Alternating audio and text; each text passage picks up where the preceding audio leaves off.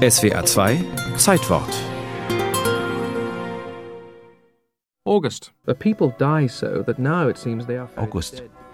Die Leute sterben in so großer Zahl jetzt, dass Beerdigungen von Pesttoten auch tagsüber stattfinden. Der Bürgermeister hat eine Ausgangssperre für 9 Uhr abends angeordnet. Am Hof soll es auch einen Todesfall gegeben haben. Gott schütze uns. Angst über der Stadt, Ausgangssperre, eilige Beerdigungen. Alles schon mal dagewesen, lange vor Corona.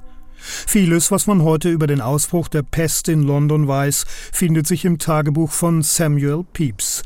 Der Beamte im britischen Marineministerium ist an allem interessiert und überaus mitteilungsfreudig. Der Fund seiner Tagebücher 1818 gilt als kulturhistorische Sensation. The Diaries of Samuel Pepys.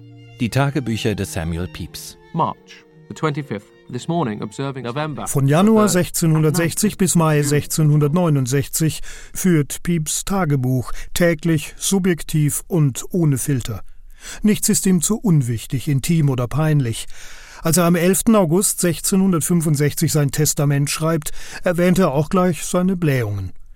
Für Norbert Lennertz, Professor für anglistische Literaturwissenschaft an der Universität Fechter, sind die Aufzeichnungen ein Glücksfall. Das ist ja genau das, was wir in früheren Zeiten so sehr gerne gehabt hätten. Man sucht natürlich nach diesen Äußerungen des privaten Menschen. Und hier jetzt Ende des 17. Jahrhunderts geht einer hin und schreibt nun mal Tagebuch, zeigt also sein Inneres und steht eigentlich ja dann auch am Beginn einer ganz neuen kulturgeschichtlichen Epoche, nämlich einer empfindsamen Epoche. Pieps ist einer von uns, Zuschauer, Neugieriger, Voyeur.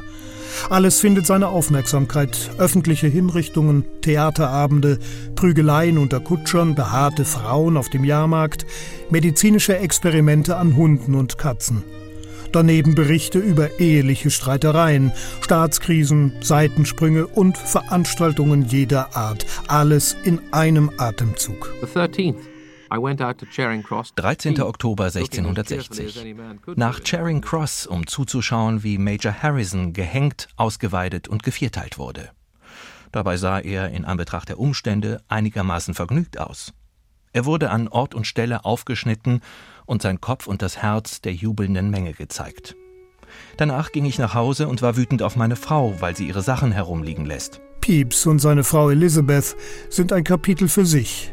Der Tagebuchschreiber fürchtet nichts mehr, als dass seine Gemahlin die geheimen Tagebücher findet und seine amorösen Eskapaden auffliegen. Die ganz privaten Dinge hat er dann nochmal versucht, ja in einem geradezu makaronischen Stil, also Spanisch, Französisch, Latein, zu umschreiben. Also im Grunde genommen nochmal doppelten Boden gemacht, indem er versucht hat, einmal natürlich durch große Passagen der Verschlüsselung und dann nochmal durch eben fremdsprachliche Verschlüsselung dies einfach unzugänglich zu machen. And did poner mi mano sapa jup and toca su thigh, which did ezer me great pleasure. Auch gut 300 Jahre nach seinem Tod finden Pepys Tagebücher interessierte Leser. Ein täglicher Internetblog, pepysdiary.com, ist ihm und seinen Aufzeichnungen gewidmet.